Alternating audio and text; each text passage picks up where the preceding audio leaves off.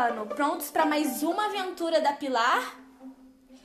Vocês se lembram que na nossa última leitura, a Pilar, a Maiara, o Breno e o Bira, eles estavam indo encontrar o mateiro, né? Eles estavam a caminho, estavam quase chegando na canoa. E quando eles chegaram lá, o que, que eles encontraram?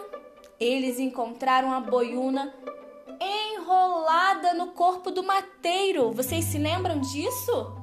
O que será que aconteceu com o coitado, gente? Vamos descobrir? Então, ó, só para lembrar vocês, página 83 e vamos lá, próximo capítulo, Abraço de Sucuri. Nunca senti tanto medo em toda a minha vida. Aquilo não era medinho tipo pesadelo, não. Era um tremendo de um medunço. Um nome que acabei de inventar para o pior medo que pode existir neste mundo. A cobra que espremia o mateiro era assustadora, horrível, nojenta. Tentei gritar, mas a voz não saiu da garganta. Tentei correr, mas minhas pernas não se moveram. Tudo que consegui foi apertar a mão de Breno. Enquanto isso, Maiara repetia nervosíssima: É a boiuna! É a boiuna! É a cobra grande! Parece uma sucuriaçu, uma sucuri gigante. Eu já vi foto na internet, disse Breno espantado. Quando finalmente consegui falar, minha voz saiu baixinha. Essa cobra tem veneno? Não. Ela aperta até quebrar todos os ossos. Depois engole a vítima, disse Bira. Precisamos ajudar o mateiro, coitado, murmurei chocada. Imediatamente, Bira teve uma ideia. Pegou pedras pelo chão e atirou na cobra, gritando bem valente: Sai daí! Vai embora! Breno e eu fizemos o mesmo e atiramos várias pedras até que uma delas acertou em cheio a enorme cobra esverdeada. Ao ser atingida, ela se desenroscou do corpo do mateiro e deslizou para a mata, calmamente, como se não ligasse a mínima para nós. Chegando mais perto da canoa, vimos que o mateiro tinha a respiração ofegante e mal podia falar. Ela quebrou meus ossos. Quebrou. Será que tem hospital aqui perto? Perguntei. Não, estamos longe de tudo, disse Maiara, preocupada. Já sei, vamos até a casa do professor, decidiu Bira.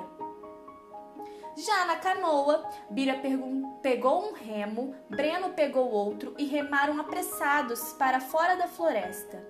Enquanto isso, eu tentava reconfortar o mateiro, que gemia de dor. A noite caía rapidamente e sons cada vez mais estranhos surgiam na mata escura. De repente, o mateiro soltou um longo suspiro e apagou. Sucuri serpente sem veneno que mata por constrição apertando a vítima até ela perder o ar. Nome científico: Eunectes murinus. Tamanho: pode medir mais de 12 metros de comprimento.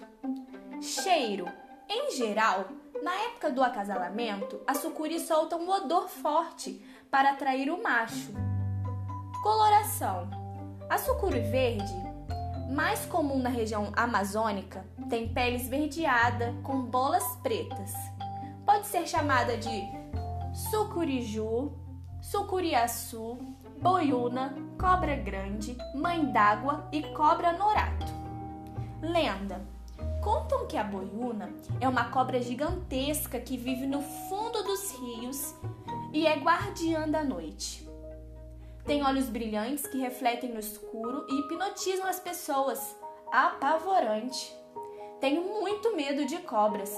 Acho que esta noite terei pesadelos terríveis.